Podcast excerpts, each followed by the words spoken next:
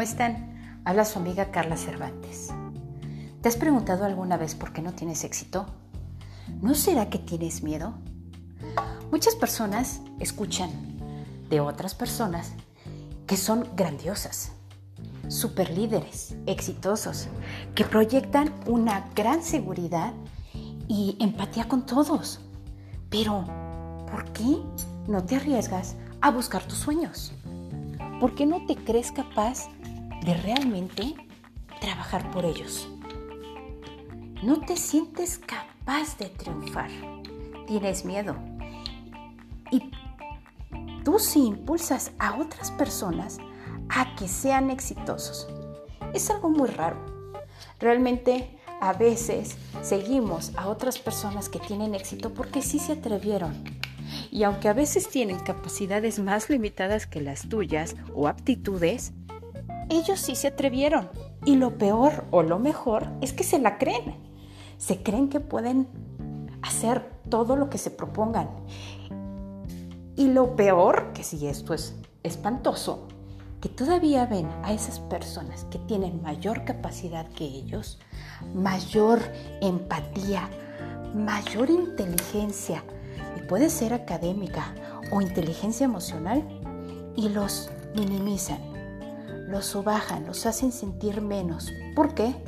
Por sus complejos, pero su mismo complejo de superioridad, no de inferioridad, de superioridad, porque dicen, yo estoy aquí arriba y tú que tienes todo, pues de qué te ha servido. O sea, yo estoy aquí arriba y te piso porque si tú te llegas a levantar, entonces me puedes pisar. Qué triste, ¿no? Esto sucede también dentro de las familias, que el chico que es brillante o la chica brillante entre hermanos, pues es la que más la bulean, los papás más la presionan. ¿Por qué? Porque tiene mayor capacidad. ¿Y cómo es posible que tu niña sepas más que tus padres, que tu padre o tu madre? Tristemente, en vez de impulsarlos y de ayudarlos y de no hacerlos soberbios, no, pero sí hacerlos seguros de sus propias aptitudes para que las desarrollen con seguridad, con empatía, con éxito, ¿no? ¿Cómo es posible? No, no, no, no es yo siempre voy a estar arriba que ustedes porque soy el papá o soy la mamá. Qué triste. Eso es lo que va a conllevar a unos hijos ninis que dependan muchos años de ustedes y que cuando ustedes quieran ser grandes y libres y ver a sus hijos ya con universidad, diplomados, maestrías y lo que quieran, a lo mejor los ven atrás de un escritorio trabajando para alguien más. O pueden ser, no sé, amas de casa. O pueden ser personas que no son capaces de poder confiar en ellos mismos para sacar su propio negocio.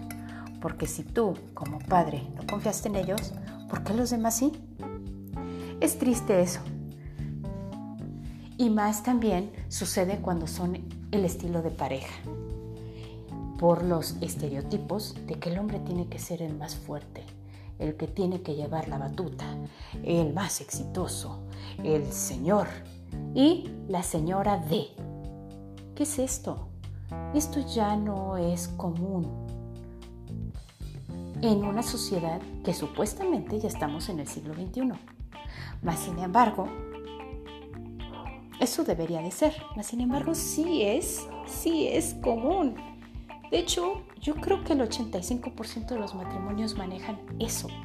El marido, el exitoso, la mujer en la casa o trabajando, pero él es el que lleva todo el control emocional, económico y de decisión.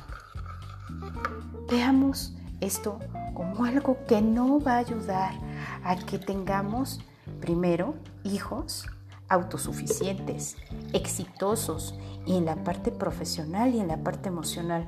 Porque si seguimos haciendo esto, lo único que vamos a hacer es cortarle las alas y hacernos dependientes. ¿Cuántas señoras he escuchado que dicen, es que mi bebé, y le preguntas, ¿cuántos años tiene tu bebé? 43. ¿Cuál es 43? Ya no es un bebé, es un hombre. Desde, hay que hacerlos, buscar sus propios objetivos desde los 18 años, si se puede. 16, ya con un proyecto de vida para su propio desarrollo económico y que empiezan a hacer sus primeras inversiones. Imagínense el país que todos los chicos desde los 16 años tuvieran sus propias inversiones desde muy jóvenes, sus proyectos, sus emprendimientos a esa edad. ¿Cuántos a lo mejor errores tendrían? Pero a sus 25 ya tendrían que ser solventes económicamente con una empresa estable, porque desde los 16 a los 25 son hermosos nueve años que pueden salir adelante. ¿Cuánto tiempo les evitaría él? Como ahorita en la, actualidad las personas de 40 años apenas están saliendo ya con dos niños o solteros y apenas buscando si casarse porque ya encontraron una estabilidad económica. Seamos diferentes, seamos conscientes, una sociedad consciente, unos padres conscientes y hagamos de nuestra vida y de la vida de nuestros seres amados algo fuerte, algo libre. Como esposo y como esposa se deben de apoyar, no criticar, impulsar, no sobajar ni pisar.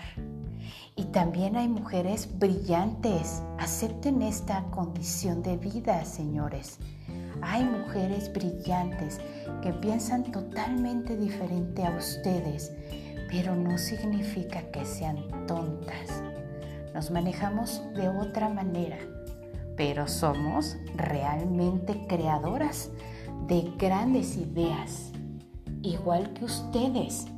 No es uno más que otro. Empoderamiento es del ser, seas hombre o mujer. Tienes la misma capacidad, tienes las mismas aptitudes, unas más desarrolladas, otras menos, pero eso no te significa que seas diferente o que tengas carencias. Veamos esto como un cambio de vida y vivamos realmente con esa conciencia despierta. Con mucho cariño les doy estos consejos y estas reflexiones para que cambiemos y veamos qué es lo que queremos para nuestro futuro, nuestro futuro familiar nuestros futuros hijos. Muchas gracias por escucharme. Les mando un enorme beso. Su amiga Carla Cervantes.